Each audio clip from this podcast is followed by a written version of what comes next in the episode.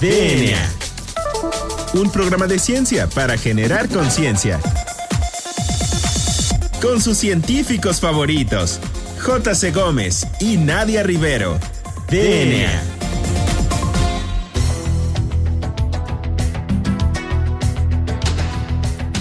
Bienvenidos a una edición más de este su programa favorito, DNA, un programa de ciencia para generar conciencia. Yo soy la doctora Nadia Rivero y me acompaña como siempre el famosísimo y bien encarado doctor Juan Carlos Gómez Berján. Juan Carlos, muy buenas tardes. ¿Cómo te encuentras? Muy bien, Nadia, gracias por la introducción.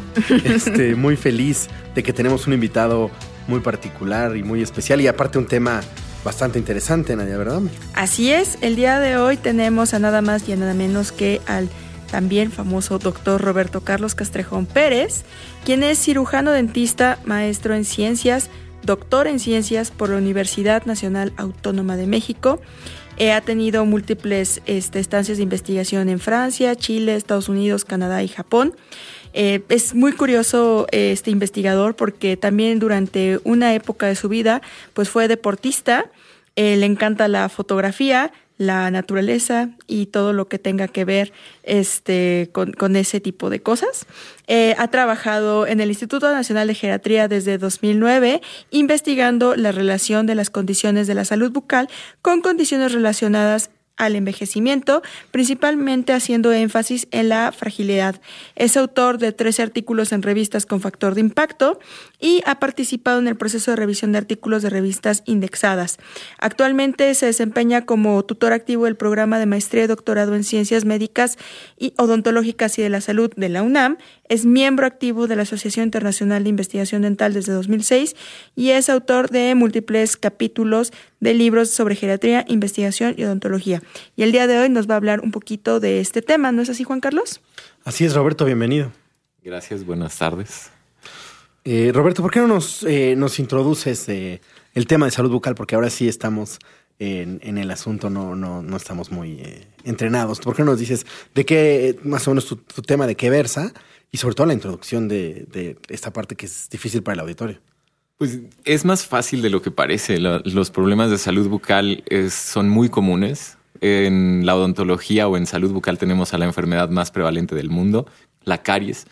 La OMS ha reportado que la experiencia de caries a nivel global es de alrededor del 98%, es decir, 9 de cada 10 personas, 98 de cada 100 personas tienen o han tenido experiencia de caries dental no es raro y alrededor de la salud bucal existen muchos mitos, muchas ideas que han sido uh, mal interpretadas por su prevalencia.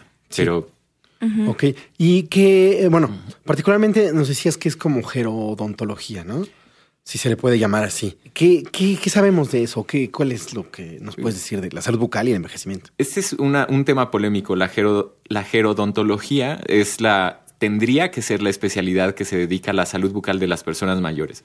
Esta atención ha sido, a lo largo de la historia, ha sido enfocada al área de prótesis dental o a la especialidad de prótesis dental, que se dedican específicamente o particularmente al reemplazo de las piezas perdidas o de las piezas dañadas, bajo la definición más elemental de prótesis, que es el reemplazo de una parte o de un órgano completo que ha sido perdido por alguna razón, colocar una amalgama por sí mismo o una resina, que son las restauraciones más pequeñas que se hacen o más simples que se pueden hacer en odontología, es una, una prótesis. Entonces, la especialidad de prótesis se ha dedicado a reemplazar las piezas perdidas. Desde los años 60, 70, lo más era muy común que las personas perdieran dientes conforme iban acumulando edad o conforme iban avanzando en la vida. Y eso es lo que ha hecho que la prótesis sea, se confunda con la gerodontología. Mm. Eh, en la actualidad la gerodontología debe ser algo mucho más complejo. Hay algunos programas a nivel global que lo hacen, en donde el, el gerodontólogo es un especialista en salud bucal que tiene una excelente comunicación con los médicos que son responsables de las condiciones que eh, presenta cada uno de los pacientes.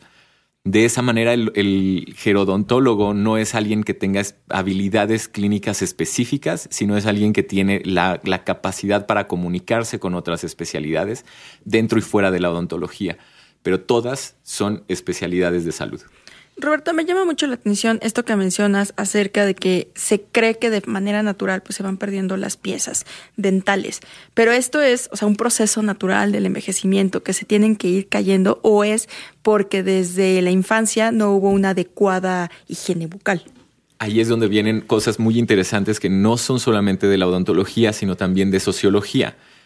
¿Cómo formamos nuestra imagen o nuestras expectativas a lo largo de la vida?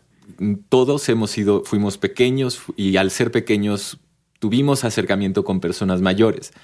Personas que, si evidentemente nuestros abuelos nacieron antes de 1940, no existían la, no existían las herramientas modernas para dar tratamiento a la salud bucal. Entonces era muy probable que nuestros abuelos hayan experimentado problemas de salud bucal y pérdida dental. Algunos fueron edéntulos incluso. Pero como eso es algo que vemos de manera cotidiana durante nuestra infancia y lo, lo atestiguamos con nuestros papás a lo largo de nuestro desarrollo, es común crearnos la idea de que, es, de que la pérdida dental forma parte normal del envejecimiento. Sin embargo, la pérdida dental solamente se atribuye a dos causas particulares como enfermedades, que son la caries dental y la periodontitis o enfermedades de las encías. Y algo que no es una enfermedad son los traumatismos. Son las tres principales causas de pérdida dental. Hay personas, cuando hago este comentario con colegas odontólogos, se incomodan porque hay otras condiciones que pueden asociarse, pero su prevalencia es tan pequeña que por fines, eh, con un abordaje epidemiológico, son irrelevantes. Pero mencionaré que hay algunos tumores que están asociados a la presencia de algunos dientes que pueden tener como consecuencia la pérdida de dientes adicionales o tumores que se pueden presentar en cavidad bucal o en huesos de maxilar o mandíbula por los que se pueden perder dientes. Pero entonces, Pero son muy pocos. Entonces, sí es, o sea, es importante la higiene para que no se me caigan los eh, ah, temprano, desde temprano en la edad, para que no se me caigan los dientes cuando sea yo adulto, o realmente no, no es importante porque de todas maneras se me van a caer. Y es por eso es que es bien interesante y también es un abordaje sociológico. Es muy importante que los adultos le enseñen a los niños a cuidar su boca y a tener prácticas de higiene para prevenir la pérdida dental. Y la pérdida dental se previene no solamente con la enseñanza, no desde la enseñanza de las prácticas de higiene en los niños, sino desde el cuidado de las mujeres durante el embarazo. Mm. Siempre es importante que los niveles de calcio, las condiciones nutricionales de, la mujer, específicamente de la mujer, durante el embarazo sean apropiados para que el producto que se está desarrollando tenga los elementos para tener las mejores condiciones posibles.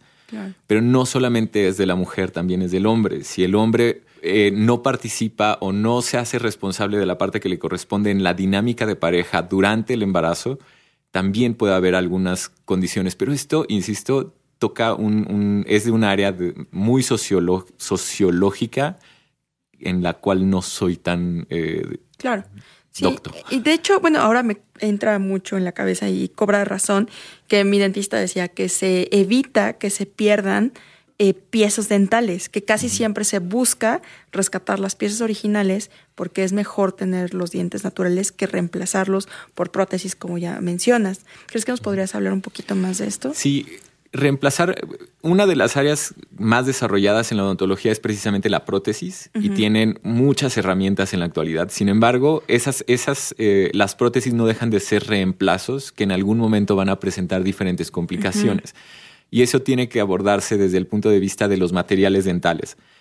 Es necesario entender que una prótesis está construida con materiales plásticos y con, y con algunos elementos de metal pero los plásticos son, son elementos o son materiales que están cambiando constantemente, que nunca terminan de, polimerizar, es el, el lenguaje técnico, y eso significa que a lo largo del tiempo van a sufrir modificaciones intrínsecas al tiempo de vida del mismo material. o sea, va a tener un desgaste natural por el uso que finalmente van a tener que ser reemplazadas. Exactamente. Entonces, el tener una, recibir una prótesis en un momento significa que en dos a cinco años debe ser reemplazada.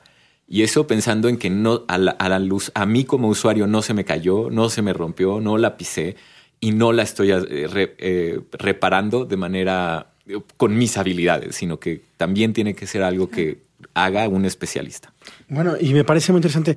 Entonces, tú dirías que la, bueno, una parte de la parte de prevención de, y de higiene podría ayudar muchísimo a los problemas de salud pública Sí. y sobre todo bucal. Por supuesto, una de las principales, de los principales elementos y de los que tienen mayor evidencia para la prevención de problemas bucales es las, son las prácticas de higiene. No, lo son, no son todo. Hay personas que a pesar de tener excelentes prácticas de higiene experimentan problemas como caries y enfermedades periodontales. Definitivamente sí. Pero la mayoría de las personas tenemos una respuesta apropiada a la prevención y a la reducción en la experiencia de estas enfermedades solamente con el cepillado, el uso del cepillo dental y el hilo dental. Claro, muy bien, Roberto. De hecho, yo creo que esto sería más enfocado a lo de atención primaria, ¿no? En la salud, que podría, o sea, tiene que ver para prevenir todos estos problemas bucales y que más adelante, pues tampoco sea un costo tan elevado para el sector salud. De hecho, ¿qué te parece si para la siguiente sección de la entrevista abordamos más estas preguntas acerca de la atención primaria en salud, acerca de los costos de salud pública que tienen las enfermedades este, bucales en nuestro país? Entonces, a nuestro auditorio, no se despeguen de su eh, radio y sigan escuchando DNA. Ya regresamos.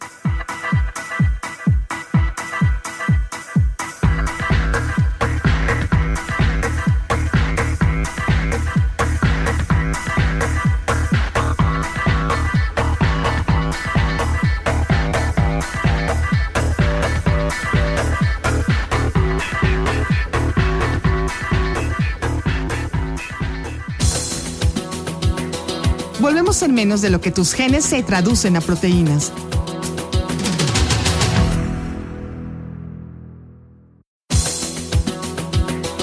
Ya recargamos ATP. Continuamos.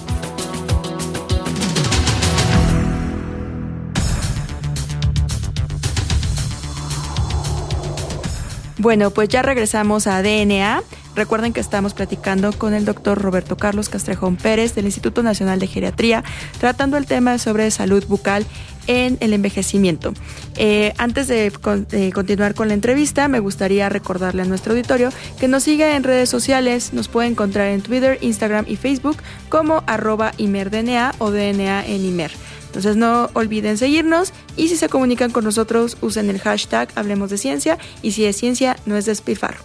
Bueno Roberto, pues como ya mencionábamos en la sección pasada, pues hay que hablar acerca de atención primaria en la salud.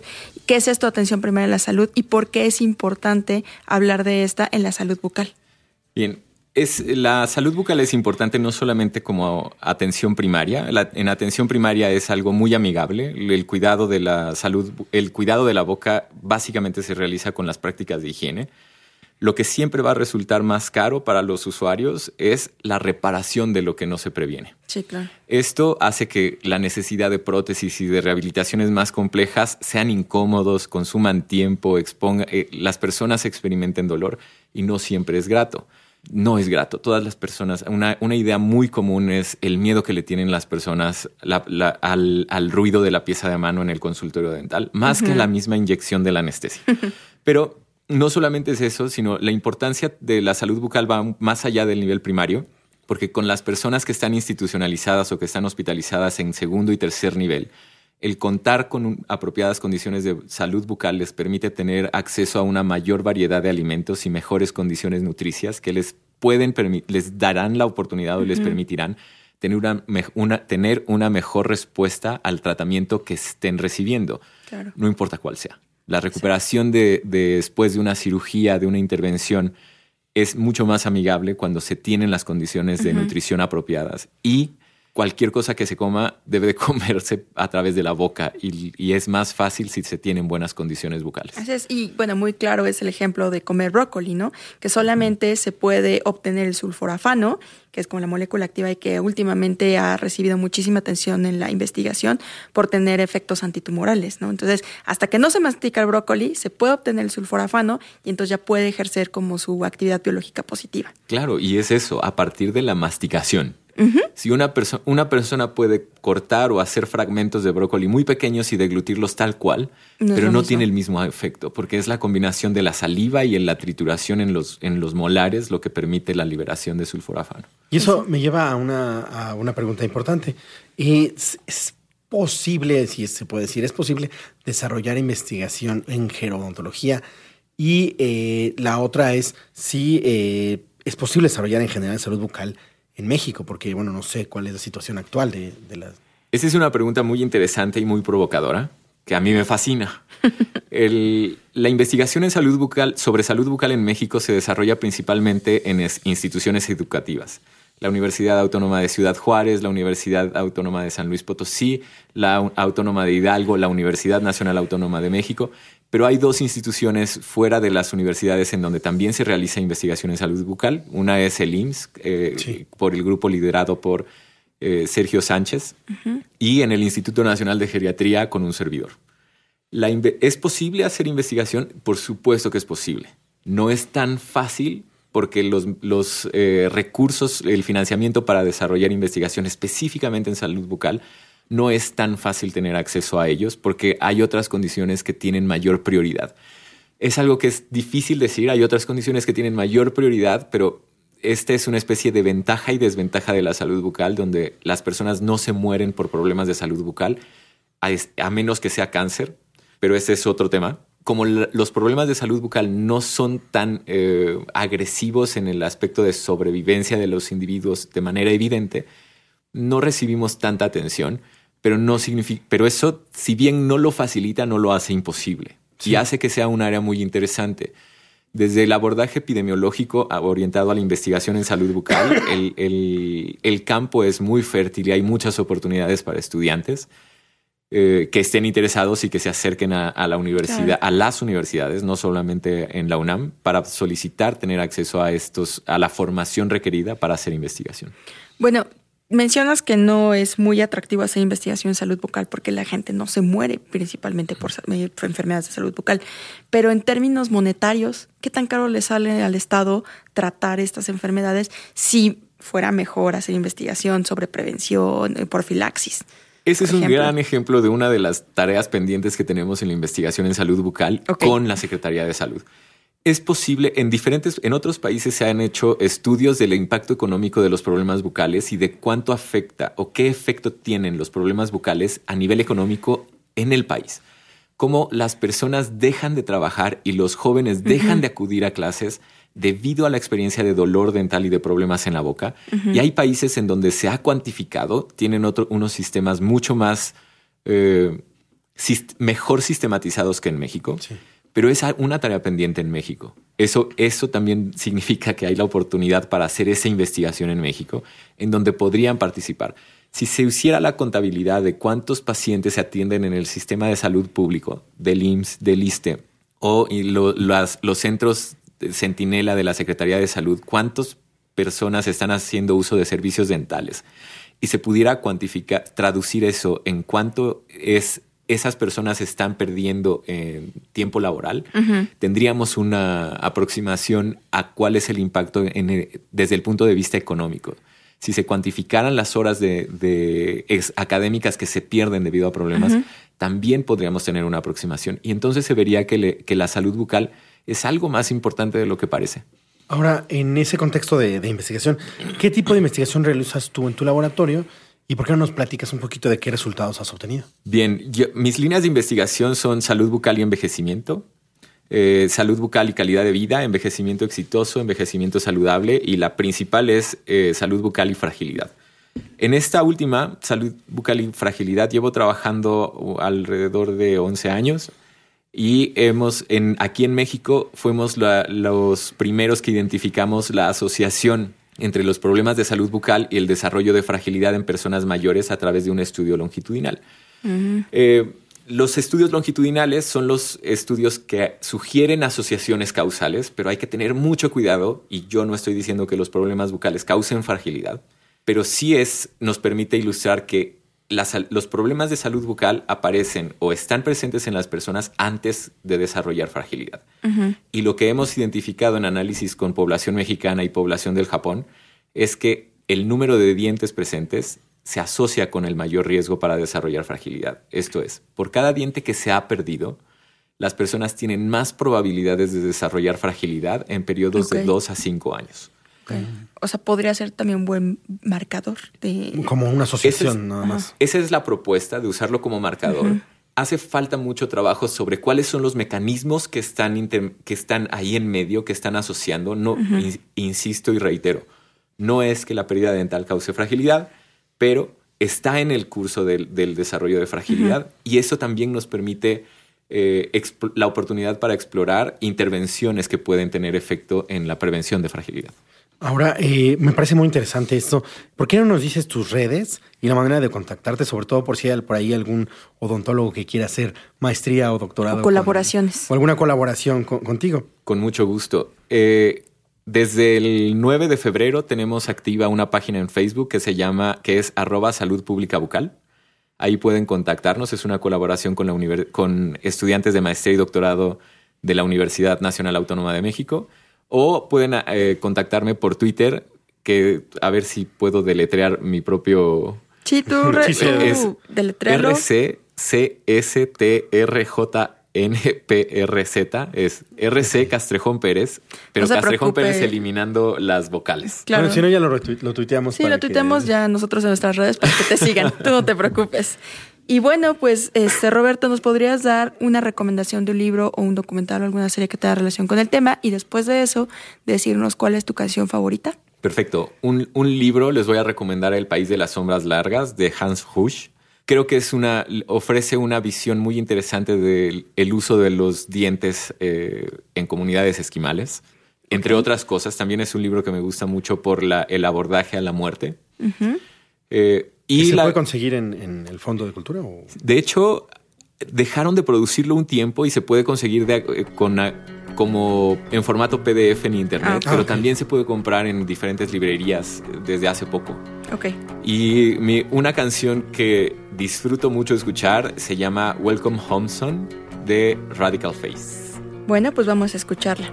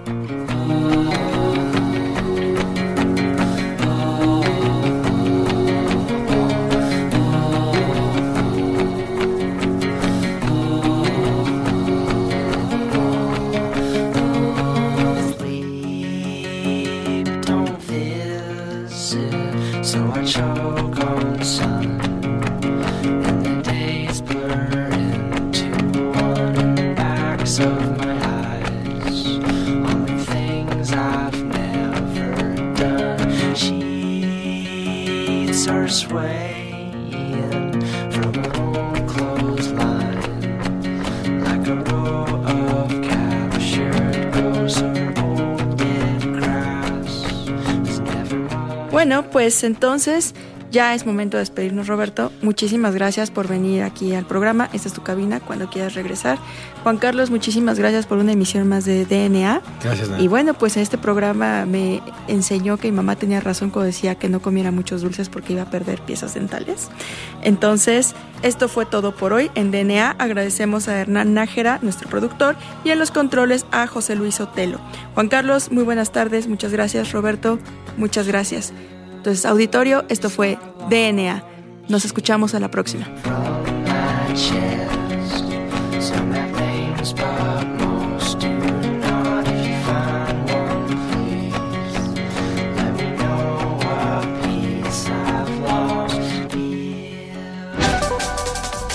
DNA.